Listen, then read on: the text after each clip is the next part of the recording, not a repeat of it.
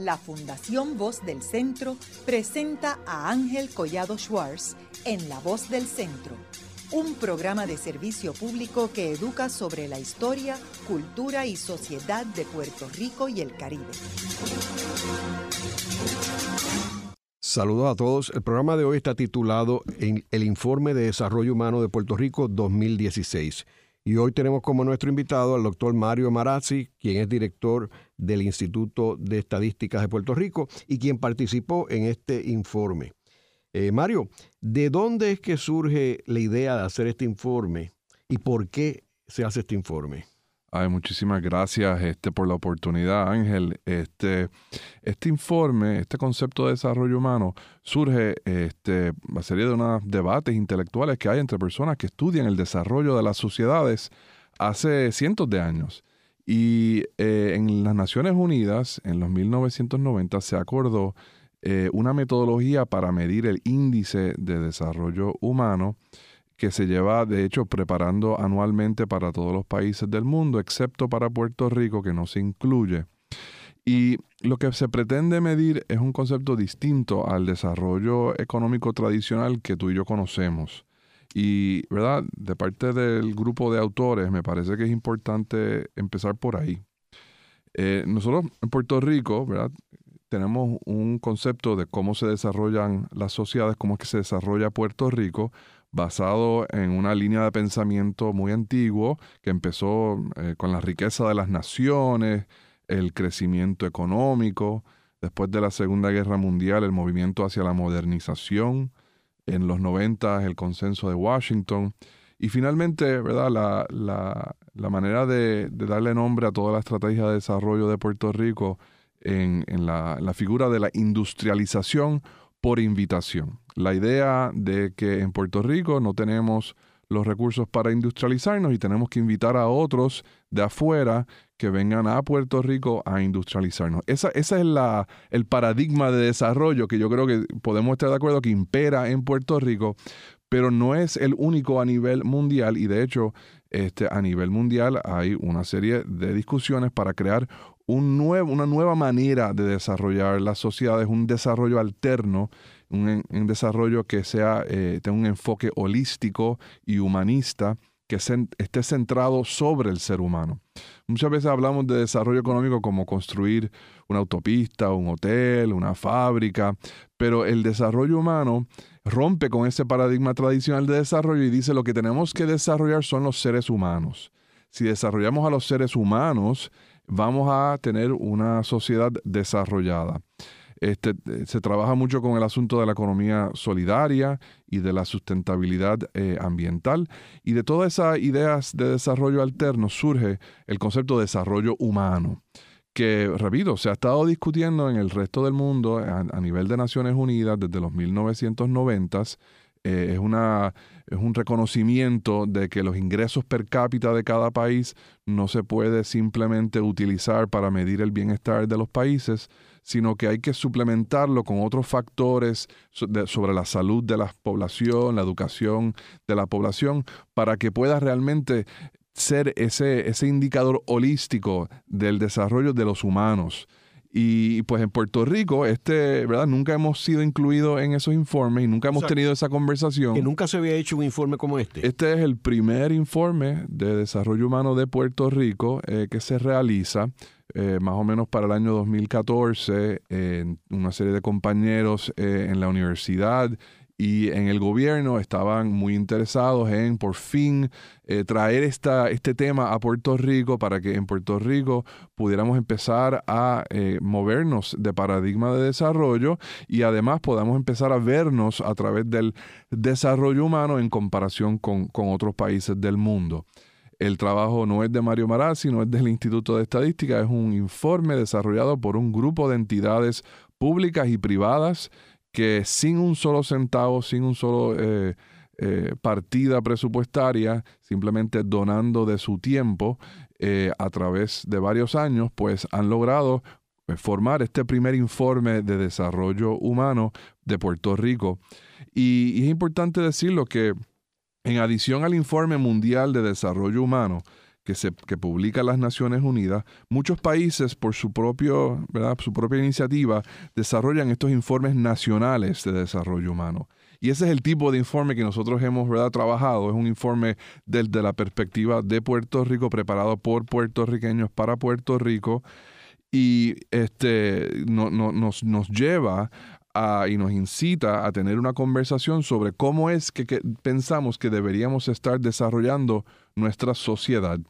En, variedad de países tienen oficinas de desarrollo humano, ¿verdad? Que eh, son estructuras permanentes que entonces le dan seguimiento a esta agenda, que aseguran que el informe se haga todos los años y que incluso este, comentan sobre la política pública actual del momento. Fue bien interesante, Ángel, cuando lanzamos el informe en el Colegio de Abogados hace varias semanas, que traímos al pasado director de la Oficina de Desarrollo Humano de la República Dominicana, el señor eh, Miguel eh, Seara Hatton, quien, por ejemplo, nos trajo a la atención como desde la Oficina de Desarrollo Humano de la República Dominicana se incidía, se opinaba sobre, y eh, se opinó sobre las decisiones que tomó el Tribunal Supremo de la República Dominicana en el caso de los haitianos.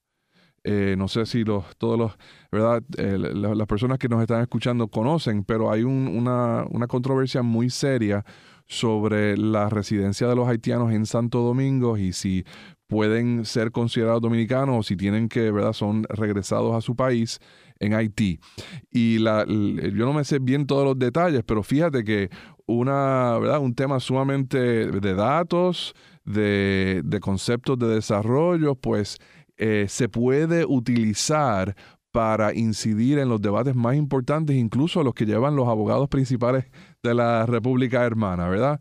Eh, me, atrevo a, pensar que en, ese caso, pues la Oficina de Desarrollo Humano de la República Dominicana eh, expresó preocupación de que se estuviera, eh, ¿verdad?, devolviendo a los haitianos de, vuelta a Haití sin ningún mecanismo de recursos, sin, ¿verdad?, poder hablar con sus familiares. La verdad es que yo no soy experto en, el caso y no debo estar hablando mucho de él, pero me imagino que por ahí, por esa línea fue el, eh, la, opinión porque ciertamente, ¿verdad? Eh, si Santo Domingo no reconoce la contribución que hacen los humanos haitianos que viven en ella, pues pueden desaprovechar importantes oportunidades de desarrollo humano para su país.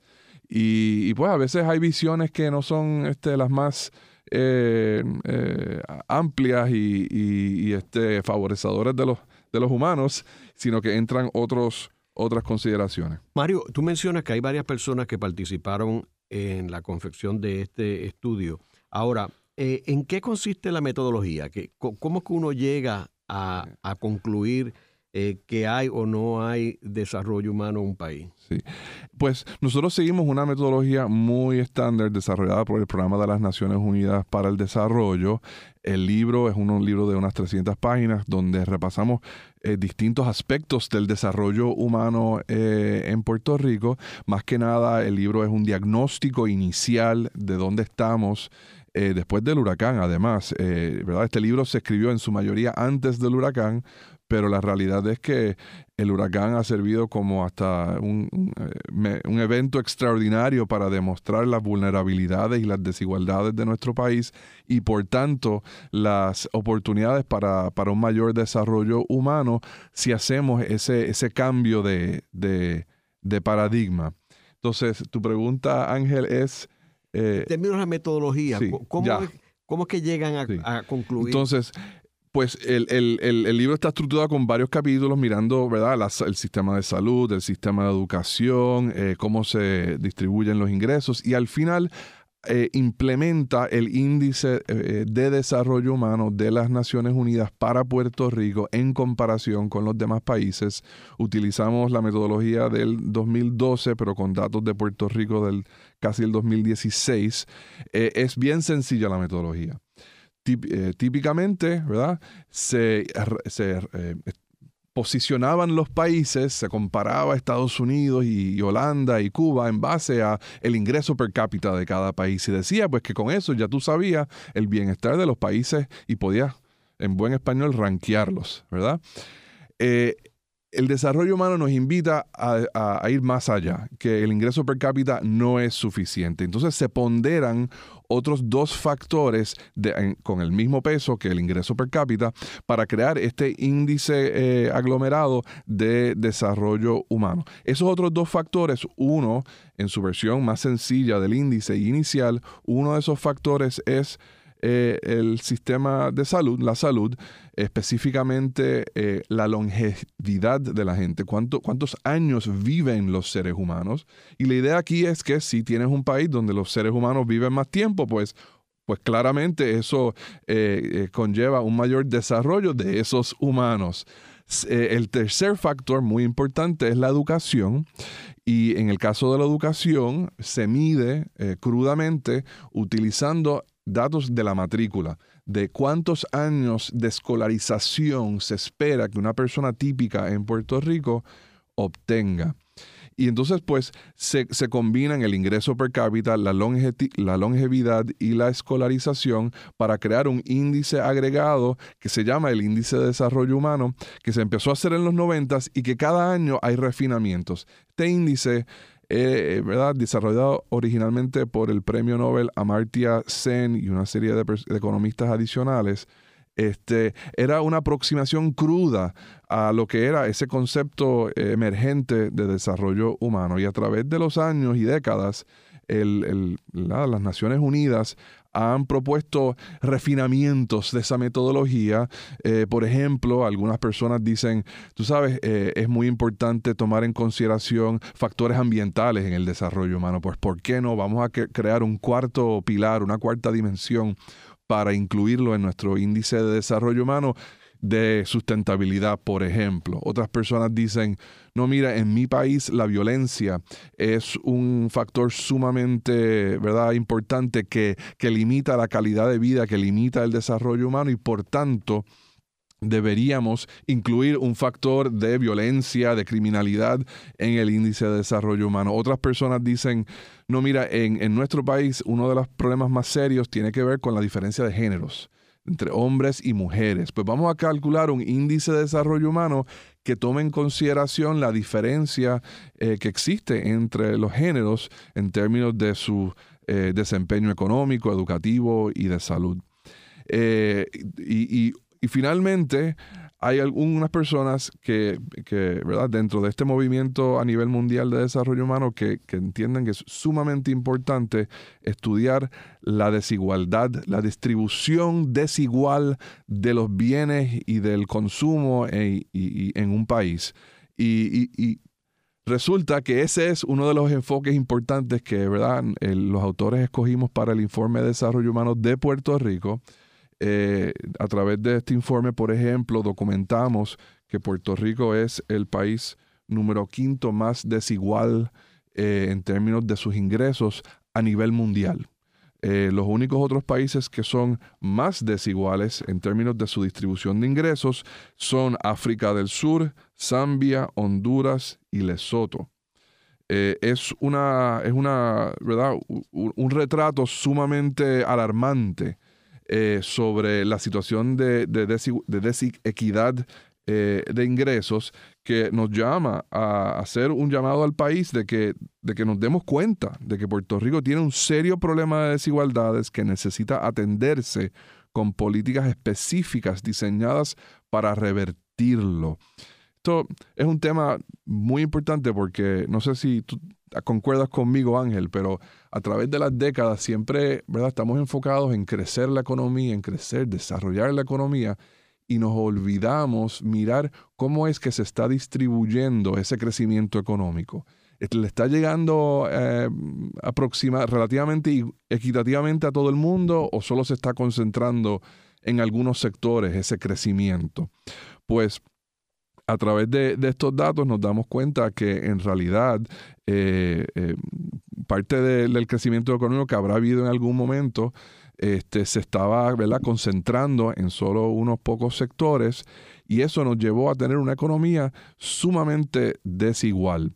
Eh, conviven en un mismo espacio una gran cantidad de personas con muy pocos ingresos y unas poquititas personas con unos ingresos sumamente altos.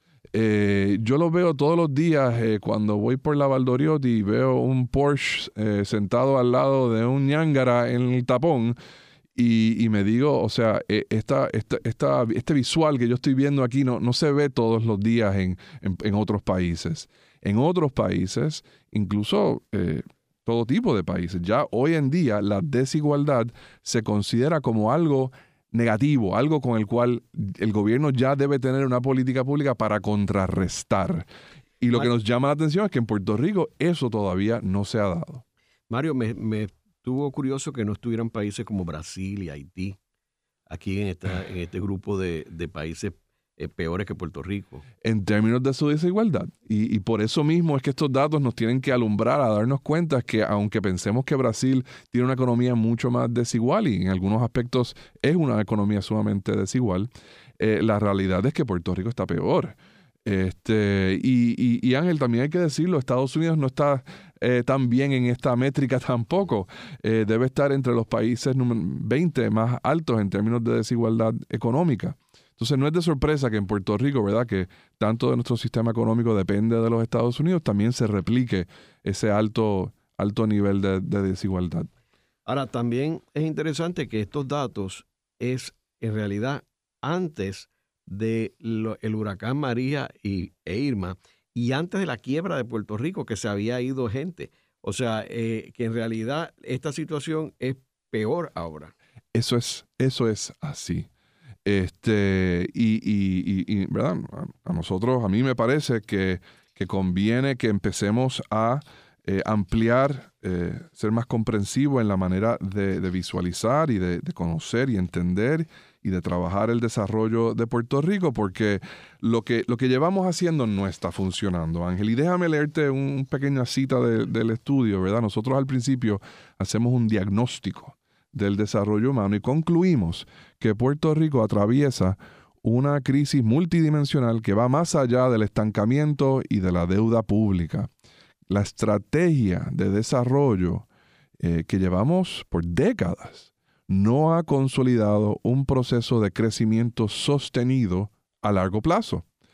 Eh, todo lo contrario, muchas empresas cerraron al terminar su periodo de beneficios contributivos desaprovechando así la fuerza de trabajo muy adiestrada que quedó desempleada en Puerto Rico y que eh, eh, eh, son los primeros salideros de la migración, ¿verdad? Este, entonces nosotros entendemos que si uno mira para atrás la historia de Puerto Rico en los últimos 30 años, 40, 50 años, llevábamos esa misma estrategia de industrialización por invitación que ya, ya, ya, se, ya se gastó esa estrategia, ya hoy en día solo nos deja unos poquitos empleos aquí y allá, pero no está generando una, un proceso de crecimiento sostenido a largo plazo. Entonces, como dijo Albert Einstein, ¿verdad? La locura es repetir lo mismo una y otra vez y esperar un resultado distinto. Pues aprendamos eh, eh, como país, démonos cuenta que ya hemos estado haciendo lo mismo por mucho tiempo y ya esa estrategia tiene una serie de resultados y, y de vez en cuando habrá algunos poquitos empleos adicionales que se creen con esa estrategia, pero no pensemos que esa estrategia puede realmente eh, sacarnos del atoalladero económico en el cual nos encontramos, ni puede generar un proceso de crecimiento sostenido a largo plazo. Por lo tanto, reflexionemos cómo ¿verdad? debemos alterar nuestra estrategia de desarrollo económico, posiblemente mirando este concepto más amplio del desarrollo humano y utilicemos este, estos instrumentos para provocar tanto en San Juan como en Washington un cambio de, mentalidad sobre cómo Puerto Rico, cuál es el futuro, cuál es la visión de futuro que tiene, que tiene Puerto Rico. Mario, y tú hablaste ahorita de que habían distintos participantes había distintas secciones. Háblanos sobre algunas de ellas. Claro que sí. Claro que sí. Pues mira, uno de los primeros capítulos eh, hacemos un diagnóstico de la situación demográfica, porque la realidad es que está eh, la situación, la transformación demográfica de Puerto Rico en este momento es tan y tan rápida y dinámica que uno puede fácilmente este, olvidar ese factor como uno importante para el desarrollo de los humanos.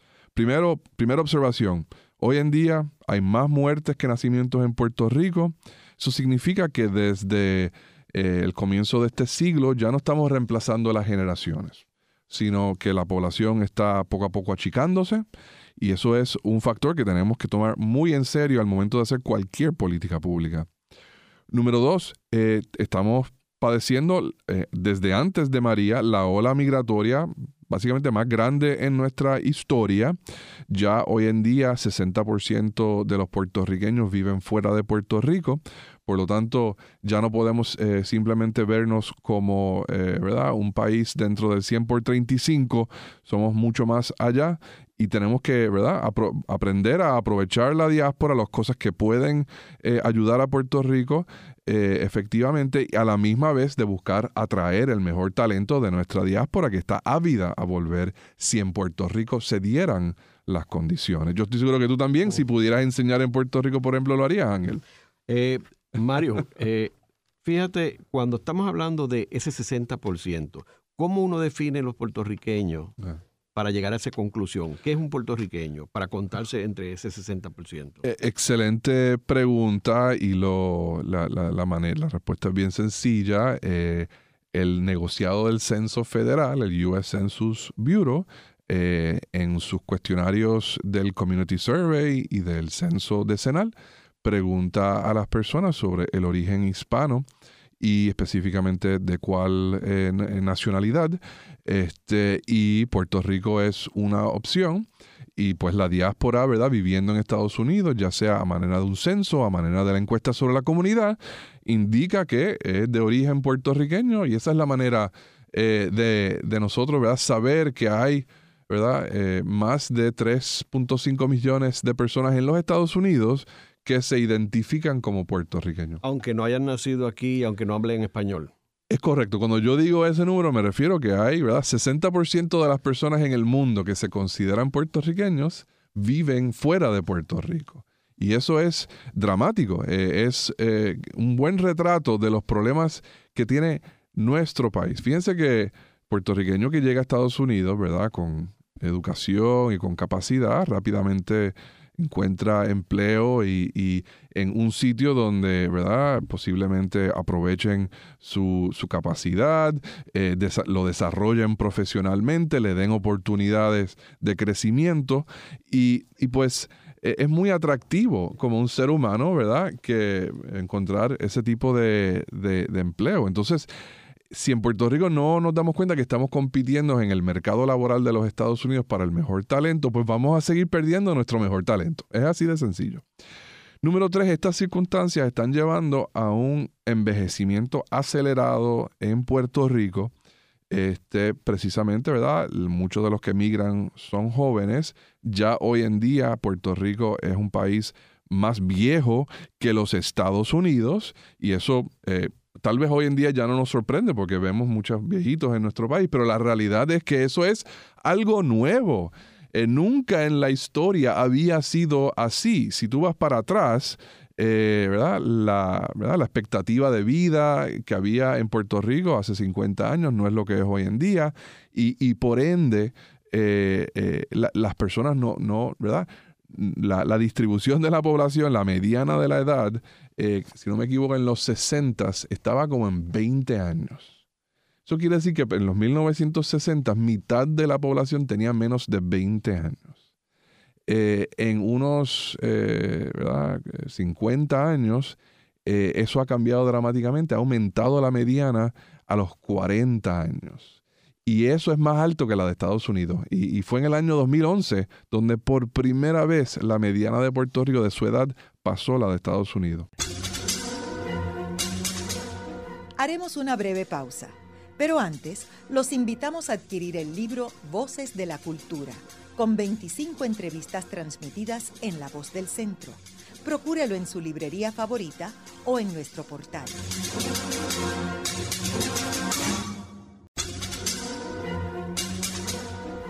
Continuamos con la parte final de La Voz del Centro con Ángel Collado Schwartz. Pueden enviarnos sus comentarios a través de nuestro portal www.vozdelcentro.org. Continuamos con el programa de hoy titulado El Informe de Desarrollo Humano de Puerto Rico 2016. Hoy con nuestro invitado, el doctor Mario Marazzi. Eh, Mario, estamos hablando de, de el informe y las distintas partes y, y, te quedaste hablando de la cuestión demográfica. Sí, sí, sí, sí, sí. Eh, es un capítulo eh, muy rico de contenido. Este, terminamos concluyendo, ¿verdad?, que en Puerto Rico eh, ha, habido una ruptura con la, familia tradicional, hoy en día hay una diversidad familiar, hemos tenido un alto porcentaje de niños viviendo en la pobreza por demasiadas décadas, demasiadas décadas, y, finalmente que en Puerto Rico todavía hay mucha xenofobia, racismo y eh, posiblemente más trata humana de la que conocemos. Este, Luego de eso, este, analizamos el, el capítulo de la salud, que yo creo que eh, es sumamente interesante porque Puerto Rico tiene una longevidad muy buena en comparación con muchos países del mundo. O sea que si fuera por el factor de salud, salimos muy bien en el desarrollo humano. Pero este, eso no significa, ¿verdad? Eh, y, es parte de, este, de, toda esta eh, agenda de investigación. Estamos tratando de llegar al desarrollo humano usando unos datos, unos indicadores que son incompletos, que son aproximaciones y que no miden todos los elementos. Entonces, aunque tenemos un país con una longevidad relativamente alta, eh, esa longevidad de Puerto Rico, de los puertorriqueños en Puerto Rico, eh, esconde algunas diferencias, algunas discrepancias importantes. Por ejemplo, la discrepancia en longevidad entre los hombres y mujeres en Puerto Rico es de 8 años. Es una de las más altas en el mundo. Las mujeres viven en promedio 8 años más que los hombres en Puerto Rico. Eh, y de esos, en el estudio documentamos que de esos ocho años de diferencia, tres se deben a la exposición relativamente mayor que tienen los hombres a las llamadas muertes violentas, a los homicidios y a los suicidios. O sea, si, si pudieras eliminar todas las muertes violentas de Puerto Rico, esa discrepancia se reduciría de ocho años a cinco años, para darte una, una importante idea. Y finalmente, aun cuando las mujeres viven eh, más en promedio que los hombres, esos últimos años eh, de ellas, de sus vidas, suelen estar plagados de enfermedades poco agradables eh, como la obesidad, el sedentarismo, la diabetes y otros. Entonces, invito a las personas, estoy tratando de resumir en pocas palabras este, más de 20 páginas de un capítulo de salud, distintas personas pueden encontrar distintas cosas importantes ahí para resaltar. Ciertamente eh, eh, hay una sensación entre los investigadores, creo yo, que de, este informe que aun cuando eh, tenemos unos sistemas de salud que nos han llevado a tener una longevidad eh, relativamente elevada en Puerto Rico, todavía el sistema de salud tiene muchos aspectos a mejorar desde cómo se financia hasta que tenga una financiación adecuada y finalmente que los servicios realmente lleguen a las personas en vez de quedarse los recursos eh, en alguna otra este, em, empresa. El capítulo de, la educación, por su parte, entonces también eh, vemos un sistema educativo muy bien financiado, pero la calidad de los logros no va a la par con la inversión de recursos. Yo creo que todos en Puerto Rico podemos estar de acuerdo de que se gasta mucho en educación, pero no vemos los resultados. Y, y empezamos a ver a partir de la educación secundaria una feminización de la educación. Ya para la escuela secundaria hay más nenas que nenes en el salón de clase y cuando llevas eso al nivel universitario, 60% eh, de los estudiantes universitarios en educación superior en Puerto Rico son mujeres. Y no hay nada de malo con eso. Eh, es parte, es normal de que, las mujeres poco a poco vayan eh, ocupando más áreas de nuestra sociedad, eh, pero también es importante, ¿verdad?, que empecemos a, asegurar que los hombres también tengan acceso a educación y acceso a salud y que no estén expuestos tanto a esas muertes violentas. Uno de los puntos que a mí más me fascina mencionar de, este informe tiene que ver con el estrés tóxico. Pocas personas, creo en Puerto Rico, realmente han llegado a a, sensibilizarse sobre cómo el estrés afecta las capacidades cognitivas de nuestros niños. Yo lo que estoy hablando ahora no es de la opinión de Mario Marazzi ni de ninguno de estos investigadores. La ciencia ha establecido que cuando hay un niño o una niña sujeta a mucho estrés tóxico, puede ser familiar, puede ser estrés de la comunidad, violencia del punto, puede ser muchas distintas fuentes de estrés. Las capacidades cognitivas de esos niños no se desarrollan con la misma velocidad ni llegan al mismo nivel de desarrollo. Entonces, si a nivel mundial, con las ciencias naturales, ¿verdad? Con científicos, con batas, no ciencias sociales, sino ciencias naturales, determinan que una exposición a mucho estrés eh, no ayuda a desarrollar nuestros humanos, pues tal vez en Puerto Rico deberíamos empezar a tomarlo más en serio. Y yo, yo creo que eh, simplemente todos vivimos con tanto estrés que para nada a mí me preocupa el estrés que tú tengas ni que tenga mi hijo, porque todos vivimos con estrés. Pues miren, baja la dos. Eh, tenemos todos mucho estrés y tenemos que buscar la manera de no tener estrés, porque eso nos está afectando nuestra calidad de vida y la capacidad de desarrollar las capacidades cognitivas de nuestros hijos. O sea que ya esto no es, eh, ¿verdad? Una cosa fresita, no es una cosa linda. Eh, eh, hay que tomarlo muy en serio y muy directo. Y ponte a pensar en todo el estrés que estamos aquí sometidos, aquí diariamente, de si la escuela va a abrir o no va a abrir, si el maestro se va a aparecer o no se va a aparecer, si va a haber almuerzo este, hoy en el salón de clase o no, si el libro va a estar disponible para que yo lo pueda leer. O sea, eh, y yo estoy solo hablando de los más básicos, o sea, ponte a pensar en, ¿verdad? unas situaciones difíciles de violencia, maltrato familiar o de, o de violencia que venga del, punto de droga de la comunidad. La verdad es que eh, no necesitamos más estrés. Eh, y, el, y, en parte, ¿verdad? el, cierre de alguna de estas escuelas, este, especialmente sin el más mínimo de criterio objetivo, este, pues genera, genera una situación de mayor estrés en alguna de estas comunidades donde la escuela es todo. O sea, la escuela es el centro comunitario, ahí donde papá este, estudió, donde abuelita estudió, allí todos conocemos cómo eso funciona. Y si además de todos los problemas que vive Puerto Rico me quitas la escuelita, que era mi vida, mi centro, mi universo, pues la verdad es que eh, eh, podríamos estar afectando mucho a la capacidad de nuestros niños de desarrollarse. Bien, uno de los temas que no tocamos mucho a, fondo porque pensamos que es demasiado importante y que tendría que hacerse para el segundo informe de desarrollo humano tiene que ver con el ambiente. Entre el equipo de investigadores nunca tuvimos, ¿verdad?, eh, las personas con eh, este, este, este peritaje para realmente eh, hacer una contribución importante, pero no creemos por eso, y no se crean ustedes por eso de que nosotros creemos que el ambiente no es importante, todo, todo lo contrario. Y, un poquito para, para, reseñar eso, incluimos un recuadro que a mí me encanta del doctor Gustavo Bobonis de la Universidad de Toronto. Gustavo es puertorriqueño y él hizo un paper que incluso se, se, publicó en el National Bureau of Economic Research, es de los sitios más prestigiosos para publicar papers eh, de economía, eh, Gustavo y su, eh, grupo de coautores le dieron seguimiento a dos variables.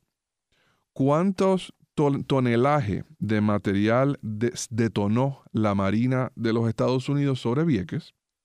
¿Y cuál es la tasa de nacimientos con malformaciones congénitas en Puerto Rico vis a vis Vieques?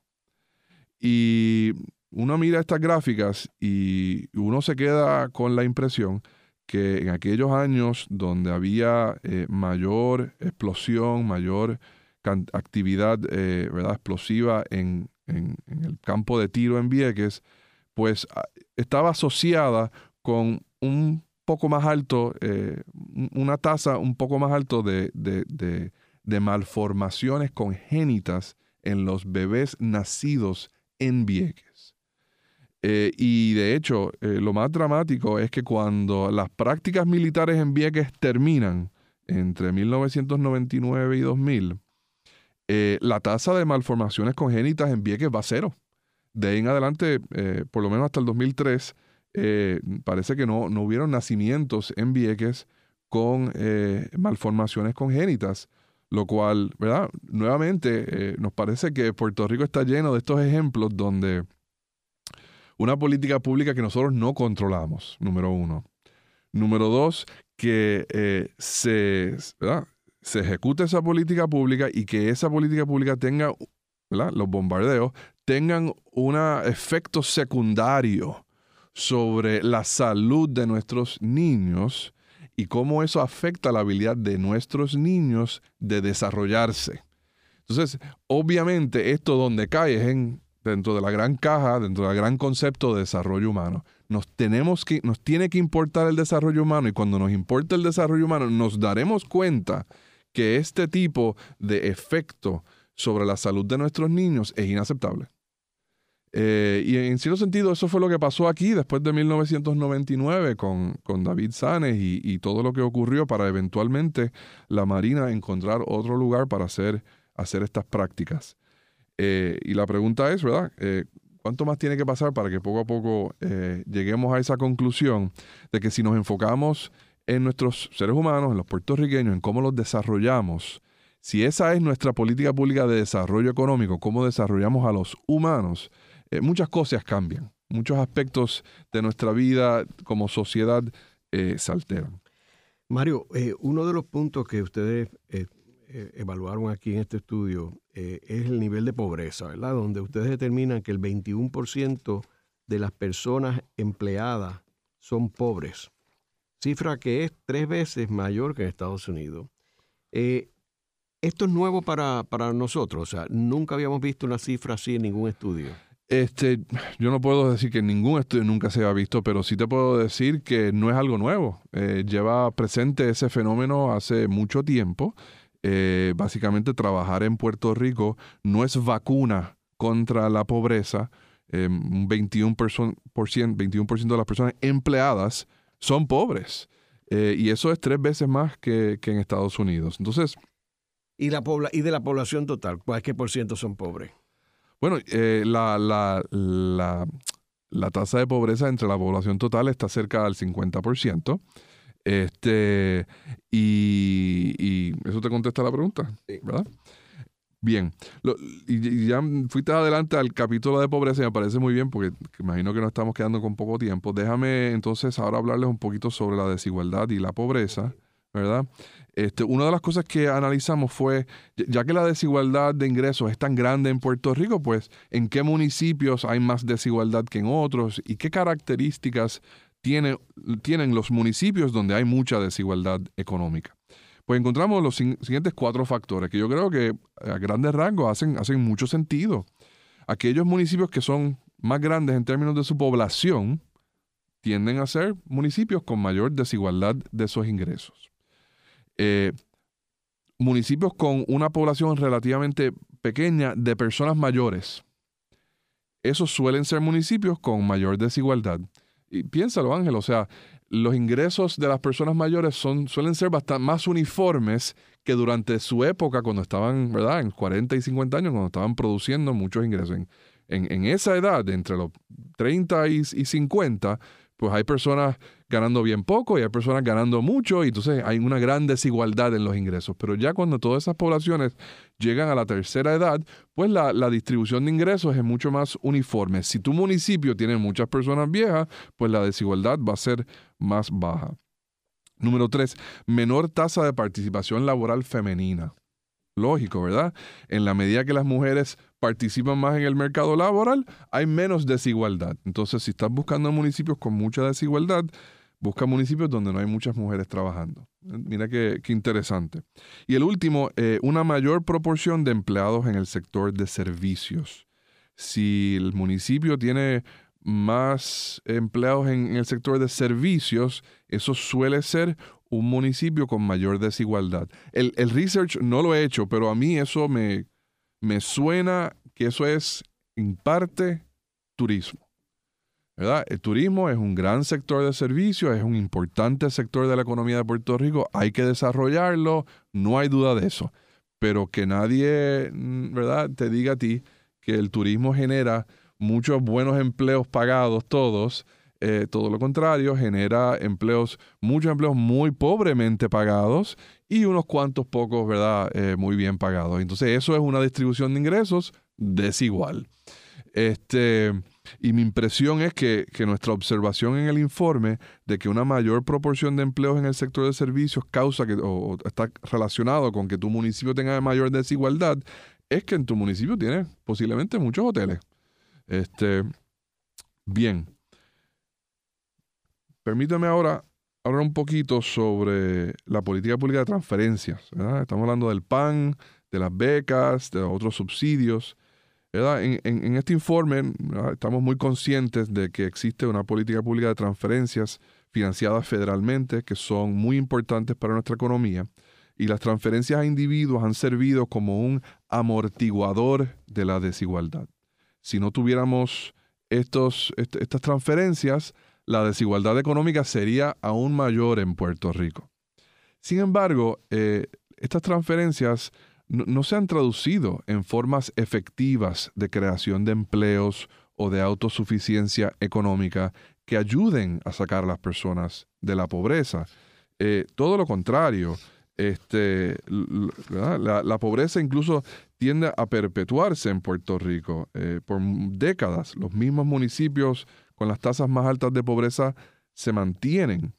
Entonces, eh, nosotros en, el informe concluimos que este, las transferencias sostienen un orden social jerarquizado donde la pobreza y la desigualdad se han convertido en funcionales a la dependencia y pues a la relación colonial. ¿verdad? O sea, hay unos fondos que vienen de afuera que mantienen a un gran segmento de, nuestra población eh, viviendo eh, en pobreza, pero con suficiente para sostenerse, pero no con suficiente para salir de la pobreza y tener ¿verdad? acceso a la autosuficiencia o a buenos empleos. Eh, y, eso es parte ¿verdad? de lo que no nos permite llevar a ese crecimiento sostenido a largo plazo como país. Finalmente miramos el efecto de la crisis económica específica, la, que hemos tenido en los últimos 10 años, y, y con la recesión, todos los estratos sociales han sufrido eh, disminuciones en sus ingresos, en sus ingresos eh, reales. Pero, contrario al imaginario colectivo que piensa que la clase media es la más afectada por la crisis, los datos demuestran que durante la última década los ingresos reales del sector más pobre son los que más han caído. O sea, eh, la crisis ha afectado principalmente a las personas eh, pobres, la, reducción en sus ingresos ha sido mucho más grande eh, y, en términos reales.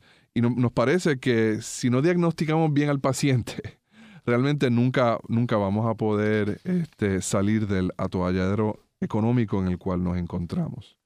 Pues finalmente vamos a calcular el índice de desarrollo humano como tal este, y como les había anticipado, Puerto Rico sale muy bien en términos de la longevidad y de la salud. Salimos también muy bien en términos de la escolarización. La verdad es que en Puerto Rico eh, muchas personas en escuela matriculadas eh, alcanzan una cantidad de años educativos relativamente altos para, para, en comparación con el mundo, pero nuevamente eso no significa que el sistema educativo esté rindiendo, ¿verdad? La educación de calidad que todos, que todos buscamos. Y, finalmente, ¿verdad? Cuando se, se, monta el índice de desarrollo humano, salimos con un índice de 0.851 que nos posiciona como el 31 país eh, de 187 países en el mundo en términos de su índice de desarrollo humano. Eso es un desarrollo humano relativamente elevado y alto. Solo 30 eh, países tienen un desarrollo humano mayor que Puerto Rico.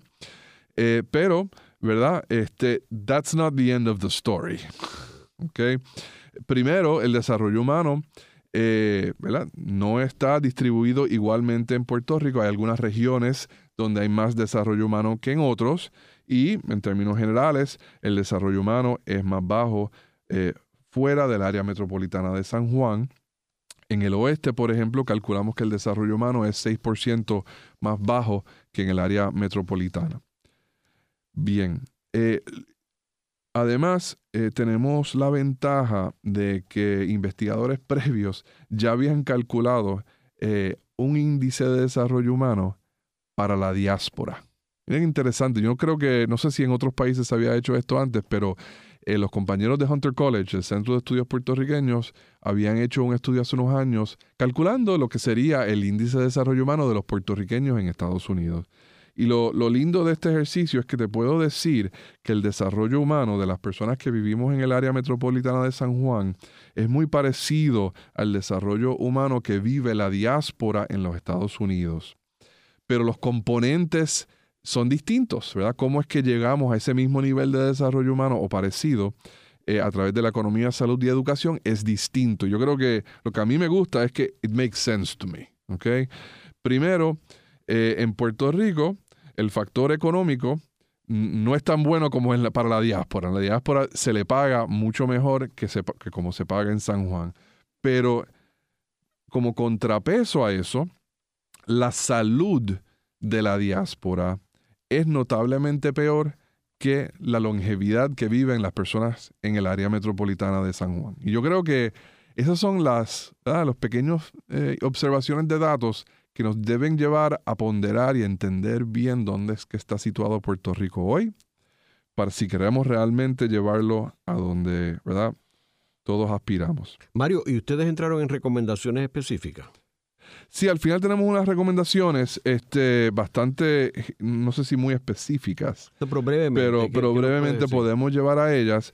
Solo quiero decirte que antes de llegar allí, que nosotros, como mencioné en un momento, nos interesó mucho el tema de la desigualdad económica, en particular dado que Puerto Rico es el quinto país más desigual en términos de sus ingresos. Entonces nos dimos a la tarea de calcular lo que se conoce como el índice de desarrollo humano ajustado por desigualdad. Y, y se toma el mismo índice del cual yo he estado hablando, pero para cada factor se ajusta en base a cuán desigual es este, la, la, la variable. Y cuando hacemos eso, cuando tomamos en consideración la desigualdad, hay 34 países que nos sobrepasan en términos de desarrollo humano. Puerto Rico pasa del número 31 al número 65 de 187 países. Bajamos 34 escalafones y el único otro país que hace eso es la República de Irán. Ahora, eh, ¿recomendaciones específicas tienen eh, brevemente? Pues sí, mira, eh, al final hay todo un capítulo de conclusiones y recomendaciones, y, pero, ¿verdad? En resumidas cuentas, hay que crear un esfuerzo concertado y masivo de creación de puestos de trabajo dignos con salarios que permitan superar la pobreza y yo creo que más importante todavía, colocar la reducción de desigualdad como el objetivo central de la estrategia de recuperación. No puede ser como un simple afterthought, no puede ser, bueno, vamos a, atraer la industrialización y crear los empleos y luego veremos a ver cómo, cómo resolvemos con la desigualdad. Tenemos que traer la desigualdad a primer plano eh, como se ha hecho en gran parte del mundo, eh, porque precisamente al crear un ambiente más igual, ya hoy en día en el mundo se sabe, eh, crea un ambiente más propicio para el desarrollo económico. En el programa de hoy hemos discutido el informe de desarrollo humano de Puerto Rico al 2016, que es la primera vez que Puerto Rico realiza este estudio que las Naciones Unidas había inspirado y había establecido una metodología que para poder medir los, el desarrollo humano de los distintos países del mundo.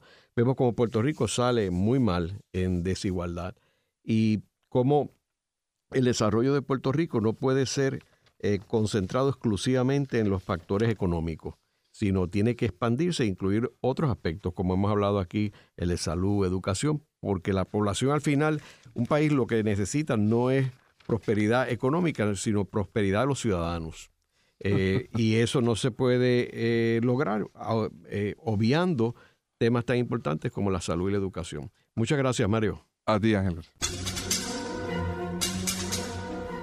Esta ha sido una producción como servicio público de la Fundación Voz del Centro. Los invitamos a sintonizarnos la próxima semana a la misma hora. Y recuerden que pueden adquirir el libro Voces de la Cultura en su librería favorita o en nuestro portal.